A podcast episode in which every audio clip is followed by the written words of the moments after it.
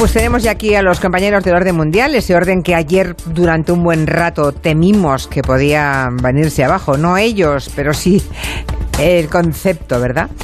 Los colegas de la CNN no paraban de decir ayer por la noche, esto es América, ¿cómo puede estar pasando esto? Pues sí, está pasando esto, está, estaba pasando aquello que todos estábamos viendo. Fernando Arancón, buenas tardes. Muy buenas tardes. Eduardo Saldaña, ¿qué tal? Hola Julia, ¿qué tal estáis? Bueno, yo pensaba empezar deseando año feliz año nuevo y habrá que insistir en ello, pero ha empezado fuerte el 21, ¿eh? El año pasado también empezó con el asesinato de Soleimani y más fue, por, por, esta, por esta fecha, sí. Estas fechas, los primeros días de enero. Y luego mira lo que nos trajo 2020. O sea, Esperemos que este no siga así, ¿eh, Fernando? Bueno, ha empezado con un impacto brutal en, nuestro mundo que sin duda los historiadores contarán en los libros, ¿no? Cuando se habla de jornada histórica, lo usamos con tanta facilidad, ¿verdad? Y con tanta frivolidad que muchas veces es mentira. Pero lo de ayer noche, desde luego, es histórico y va a estar en los grandes libros de historia. Hoy hablaremos de lo que ocurrió ayer en Washington y de las consecuencias, pero antes tenemos la encuesta de todos los días para ver cómo andan los oyentes de, de información internacional. A ver, ¿qué preguntamos hoy?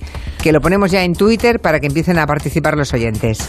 Pues hoy, Julia, el tema, como el tema va de golpes de Estado sí, golpes de Estado no, hemos ¿Sí? querido preguntar a nuestros oyentes sobre este tema concreto. Entonces, la pregunta es, ¿cuál de estos tres países ha vivido más golpes de Estado en el siglo XX? A ver. ¿Tailandia, Brasil o Sierra Leona? ¿Cuál de los tres países ha tenido más golpes de Estado en el siglo pasado, el siglo XX? Tailandia, Brasil o Sierra Leona. Exactamente. Pues no me atrevo a pronunciarme yo, ¿eh? No me atrevo, no me atrevo. Bueno, ahí queda la pregunta. Ya pueden responderla en la encuesta que hemos lanzado en Twitter. Ahora vamos con preguntas de los oyentes, porque hoy tenemos una que nos mandó un, uno desde Colombia y que tiene que ver con la OTAN. Escuchad. Hola a todos, un saludo desde Medellín, Colombia. Quería preguntarles qué cambios creen que se viene para la OTAN con la elección de Joe Biden y también preguntarles cuáles son los países de Europa que menos o que más contribuyen a la OTAN. Muchas gracias. Bueno, ¿qué futuro se le viene a la OTAN con Joe Biden?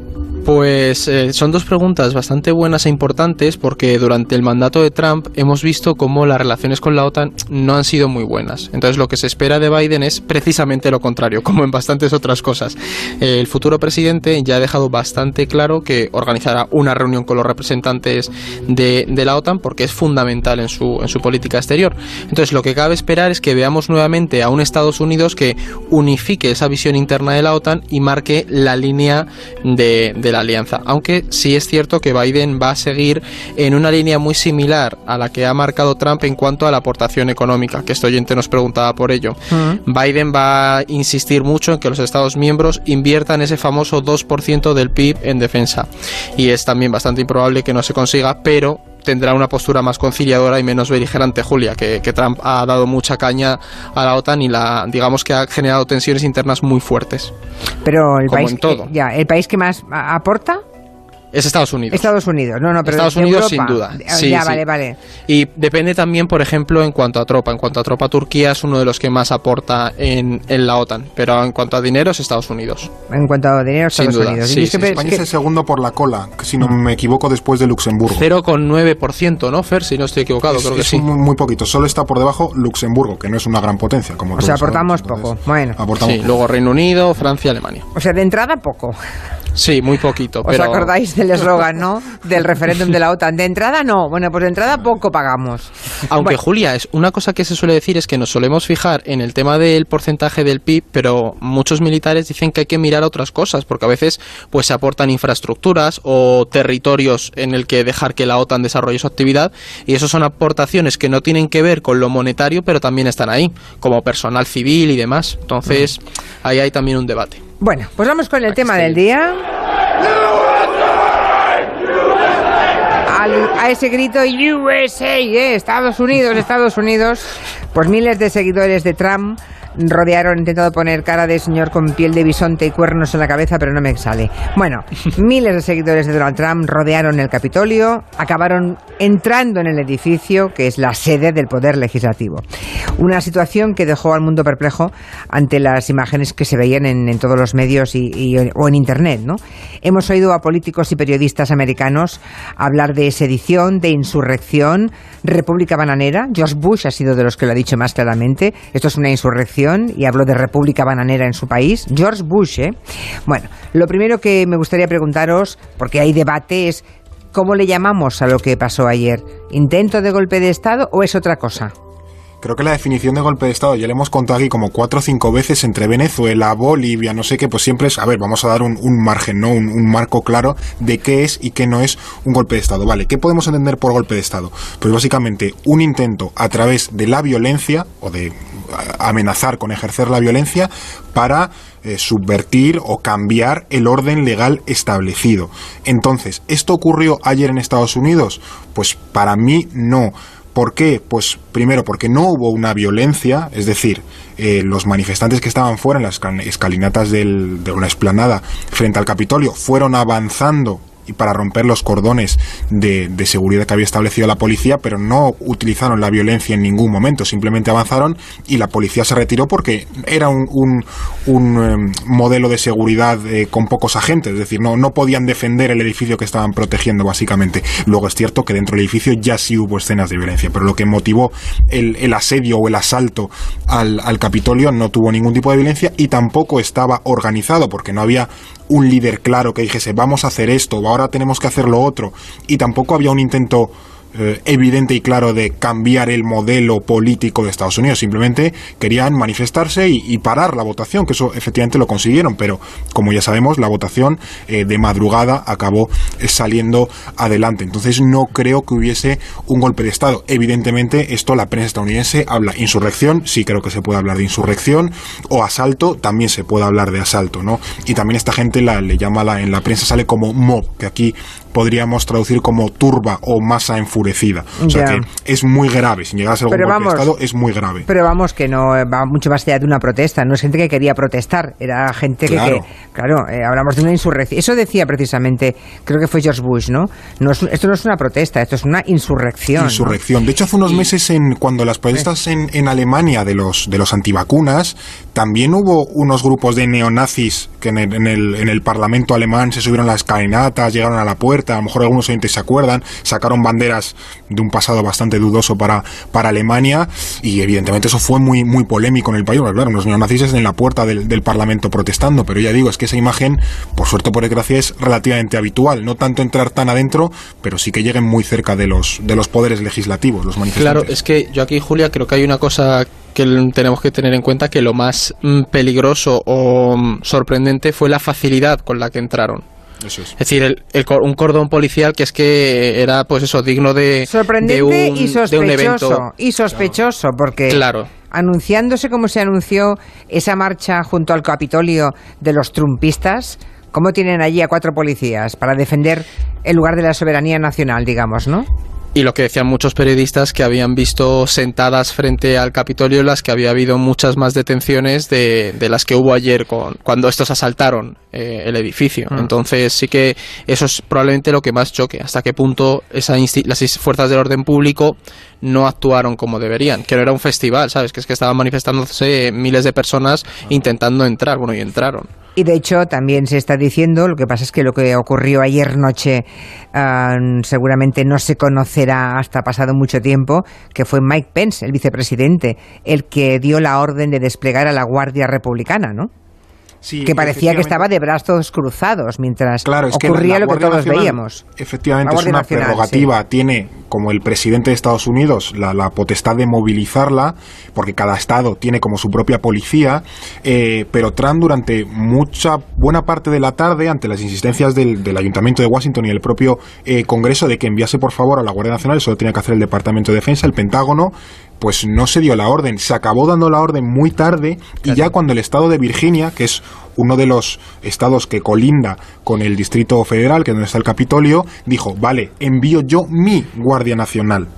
Entonces, claro, que el, el, el, gobierno federal no se haga cargo de una situación así y tengan que ir al rescate los estados, es como si te tiene que venir aquí a sacar las castañas del fuego una comunidad autónoma con su policía o la policía municipal de, del pueblo, porque la Policía Nacional no puede, ¿no? Es una imagen un poco... Uf, en fin, que, es una, que la investigación esperemos que sea profunda y que acabemos por conocer, no sé dentro de cuánto, mm. lo que ocurrió en realidad ayer tarde-noche, ¿no? Y la gente que entró, esas personas que entraron en el Capitolio, porque esta, esta gente imagino que cuando hoy habrá haya visto que les llaman delincuentes, criminales, seguramente no se reconocerán, ¿no? Ellos creían que mm. estaban cometiendo un acto patriótico, ¿no? Defendiendo su país. Entonces, ¿de dónde surge ese descontento? ¿Qué es lo que pide esa gente? Es que eso es mm, una de las cosas más interesantes y es que estas personas mm, son el resultado de lo que Trump y sus adeptos han ido alimentando durante estos años. La mayoría no se conciben como unas personas que estén agrediendo al país, sino como unos verdaderos patriotas que lo que están haciendo es defender a América. Ah, están salvando ellos. Claro, y esta, esta declaración que hemos traído de uno de los asaltantes nos ayuda a entender mejor cómo se ven a ellos mismos. Nosotros respetamos la ley, somos buenas personas. El gobierno nos ha hecho esto a nosotros. Somos buenos ciudadanos que cumplen la ley. Y vosotros nos habéis hecho esto a nosotros. Queremos que nos devuelvan nuestro país. Estamos protestando por nuestra libertad. Esa es la diferencia.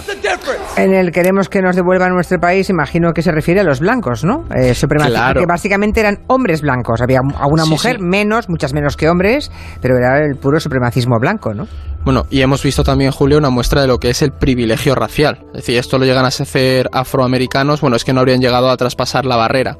Eso hay que tenerlo claro. También es muy importante que seamos conscientes de que no son una minoría los que piensan como este hombre. Hoy leíamos los resultados de una encuesta de YouGov en la que decían que, ojo a esto, el 45% de los votantes republicanos aprueba el asalto al Capitolio el 30% cree que, estos, que estas personas son verdaderos patriotas y el 52% piensa que Biden tiene parte de culpa de todo lo que está pasando. Entonces, como vemos, se ven en su completo derecho a hacer eso porque se entienden como los garantes y defensores de América. Creen que están haciendo una revolución y que tienen derecho a, a entrar ahí, como es el caso de esta seguidora de Trump, Elizabeth. ¿Qué te ha pasado? Me han gaseado. ¿Y qué ha pasado? ¿Has intentado entrar en el Capitolio? Sí, casi conseguí entrar, pero me echaron y me lanzaron gas. ¿Cómo te llamas? ¿De dónde eres? Soy Elizabeth, soy de Knoxville, Tennessee. ¿Y por qué querías entrar? Estamos asaltando el Capitolio. Es una revolución.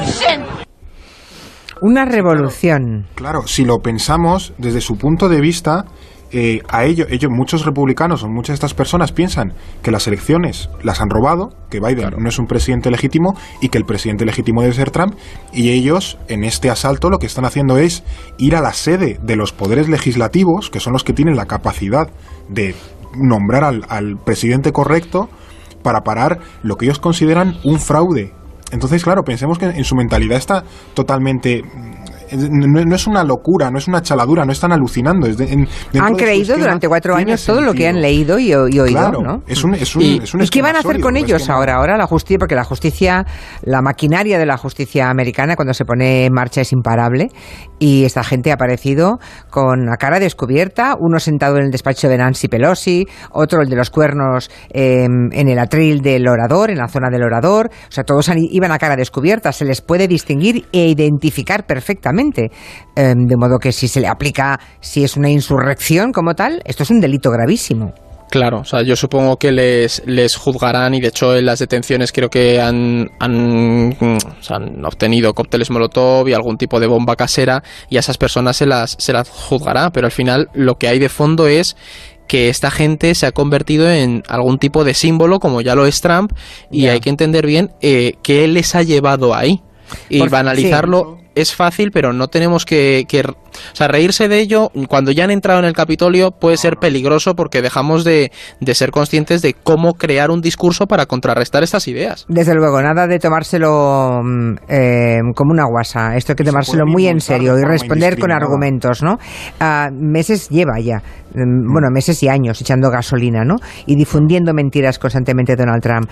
Ah, creo que tenemos mm, lo que les dijo ayer por la mañana, unas poquitas horas antes de que todas esas personas personas, miles de personas, asaltaran el Capitolio. Ninguno de los que estamos hoy aquí queremos ver cómo los demócratas de izquierda radical que nadie ha votado nos roban las elecciones, que es lo que están haciendo, y robadas por los medios de noticias falsas, que es lo que han hecho y están haciendo. Nunca nos rendiremos, nunca lo reconoceremos. Tremendo, la muerte de la, la muerte de la convicción democrática, digamos, ¿no? Y le quedan 13 días en el poder a Donald Trump. ¿Se puede incapacitar? ¿Pueden acudir a la enmienda 25? ¿Pueden destituir a Trump? Um, ¿Se atreverá Mike Pence? ¿Qué creéis? Pues esto es un debate que se lleva, ha salido desde, desde ayer porque está encima de la mesa. Lo que cuenta la, la vigésimo quinta enmienda es básicamente cuando a un presidente no le han, no le han matado, no ha renunciado, eh, sino que está impedido por la razón que sea, pues porque tiene una enfermedad, por ejemplo, pues que haya un mecanismo para que yo que sé, que no sea el presidente un señor que está en coma, sino que pueda haber una sucesión y que mande una persona que está eh, en sus plenas capacidades, ¿no? Entonces, eh, esta vigésimo quinta enmienda la tendría que activar, para que nos entendamos, el gobierno estadounidense con una mayoría de ministros, para que nos entendamos, que pidan al vicepresidente y que éste sea, que sería Mike Pence, el que activase esa incapacidad de Donald Trump y luego lo votaría el legislativo por dos tercios. Si, si se aprueban, pues eh, evidentemente el presidente Donald Trump quedaría incapacitado y le sucedería durante estos eh, 13 días el vicepresidente Mike Pence, que sería el que daría el, el relevo a Joe Biden el, el, día 20. Que esta opción sea, o sea, es factible, es pero que sea práctica, pues no lo sé, porque no sé hasta qué punto puede generar todavía más victimización. Pensemos en la lógica en la que está pensando esta gente, de que me están robando las elecciones y tu solución es mmm, buscar una, un punto muy mmm, triquiñueloso del, de la Constitución para sacar a Trump del poder antes de que él tenga que, que dejarlo, ¿no? Entonces ya digo, es una situación bastante complicada y que además no hay precedentes, bueno, no hay ningún tipo de precedente para este eh, Bueno, tipo es que no de hay cuestión, precedentes ¿no? de tipos como Donald de Trump. nada. claro, Claro. efectivamente, es el problema que hay. Y son 13 días los que faltan, ¿eh? Mm. Eh, no sé si el mundo y sobre todo los norteamericanos de Estados Unidos eh, quieren o no arriesgarse a tener a ese tipo 13 días Eso más es, en la Casa Blanca, es. ¿no? Bueno, Eso finalmente, después de que las fuerzas, insisto lo de Norteamérica, porque siempre hay algún, algún oyente eh, muy tiquismiquis que dice, eh, no toméis la parte por el todo. Eh, Norteamérica, bueno, no solamente Norteamérica, Norteamérica y Estados Unidos, porque México también es Norteamérica, ¿eh? quede claro. claro. Bueno, después de que las fuerzas de seguridad recuperasen el control del Capitolio, tres horas más tarde, que ya es decir, los congresistas volvieron a su lugar. Creo que eso, hay un, un, empeño en que el día acabase como marcaban las normas, no como marcaba la turba, ¿no? Volvieron, certificaron la victoria de Joe Biden y Kamala Harris, y así lo anunció el vicepresidente de Donald Trump, Mike Pence. Shall be deemed a sufficient declaration of the persons elected president and vice president of the United States, each for the term beginning on the 20th day of January 2021. Bueno, aunque el Congreso lo haya certificado y, y Trump se haya comprometido supuestamente a un traspaso de poderes ordenado, claro, es que le va, le va el poderse poderse presentar dentro de cuatro años ¿eh? a Donald Trump, mm. según lo que haga ahora. Si le inhabilitan, se acaba para siempre su carrera política y a lo mejor este hombre aún sueña en volver, no lo sé. El mundo se pregunta en todo caso cómo va a reaccionar eh, toda esa legión de seguidores, el trumpismo, cuando Trump se marche del poder, porque la semilla ha fructificado.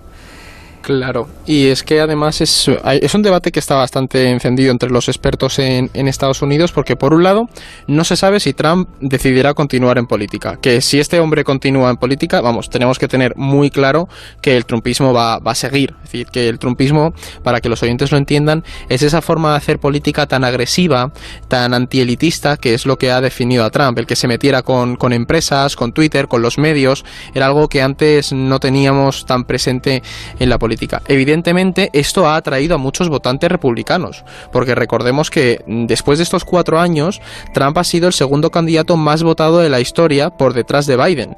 Es decir, a la gente no le desagrada su particular forma de hacer política. Y es ahí donde está la clave de todo esto, en si la gente quiere más trumpismo o no.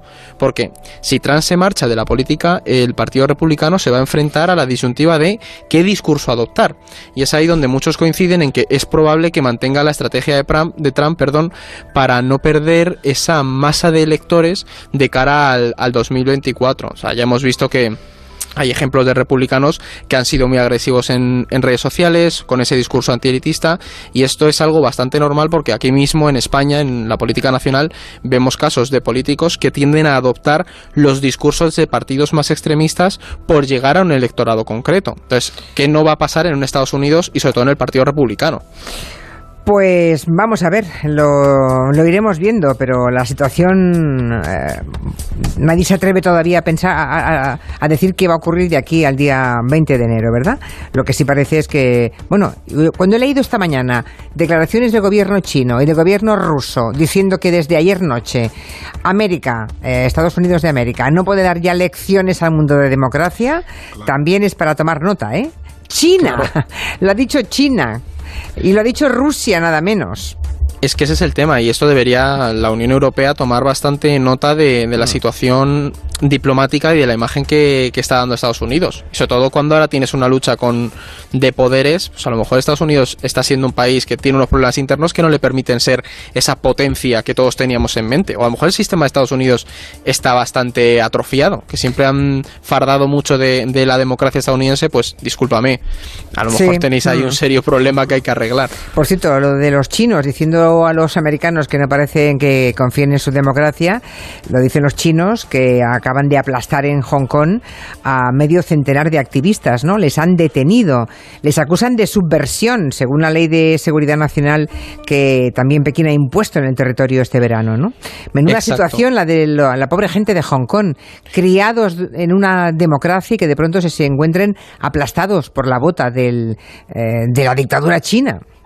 Sí, de hecho yo mm, creo que los oyentes se acordarán, Julia, de que aquí en, en Gelo lo hemos comentado bastante cuando se impuso esa ley de seguridad, todas las protestas que hubo por parte de los hongkoneses, eh, porque iba a restringir libertades y, y, la democracia en Hong Kong, y es justo lo que está pasando. Es decir, se ha desplegado un, efectivo de mil policías y ha habido una detención masiva de, de activistas por en julio llevar a cabo un proceso electoral para elegir a sus representantes en el poder legislativo, que al final esto lo que nos da muestra es de cómo el Partido Comunista Chino está adueñándose de, de, pues de la política y la democracia mmm, que siempre había, había representado a Hong Kong, que era una anomalía dentro, dentro del territorio. Y al final está desplegando estrategias que ya hemos visto en el Tíbet, que hemos visto en Xinjiang, y, y podemos mmm, casi afirmar que, que, la democracia que conocíamos de hace cuatro años en Hong Kong ha muerto. está prácticamente, sí, prácticamente ha muerto. Prácticamente ha muerto. Tremenda, tremenda la historia de, los, de las personas de Hong Kong. Bueno, antes de acabar, vamos con la pregunta que habíais que habéis planteado a los oyentes. Preguntabais cuál de los tres países ha vivido más golpes de Estado en el siglo pasado, en el siglo XX, si Tailandia, Brasil o Sierra Leona. Y por lo que veo en la encuesta ha votado mucha gente. La inmensa mayoría, el 57,2, cree que ha sido en Sierra Leona. El segundo eh, más votado es Tailandia con un 30% y el tercero Brasil con un 12,7%. ¿Han acertado los oyentes con lo de Sierra Leona? ¿Sí o no? No.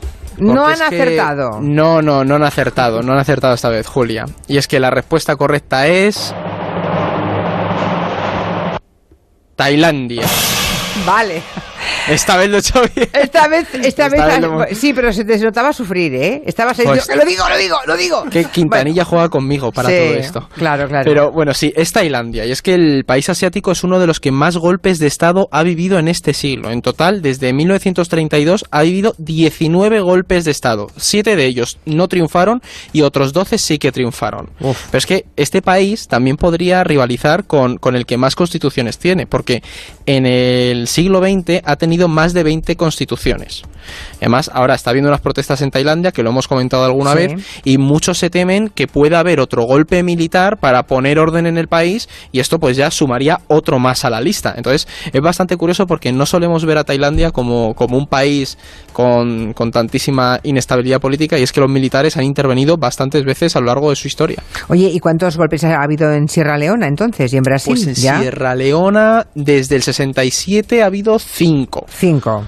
Cinco golpes de Estado, sí, pero fíjate ahí, eh, la, la cómo se ha asociado a un país africano, pues ah, seguro que han tenido muchos golpes de Estado. Pero bueno, también hay que tener en cuenta que se independizaron a finales de los años 60. Eso. Ah, bueno, pues ya lo saben, Tailandia, el país con más golpes de Estado en el siglo XX. Cualquier pregunta que, quiera, que quieran plantearles a Orden Mundial pueden hacerlo o a este programa. Si nos dejan su voz estaremos felices de escucharle. 638-442-081 a través de correo, en redes sociales o a ellos directamente, contacto arroba Fernando y Eduardo, hasta la semana que viene. Adiós. A ver que sea tranquilita, por Dios.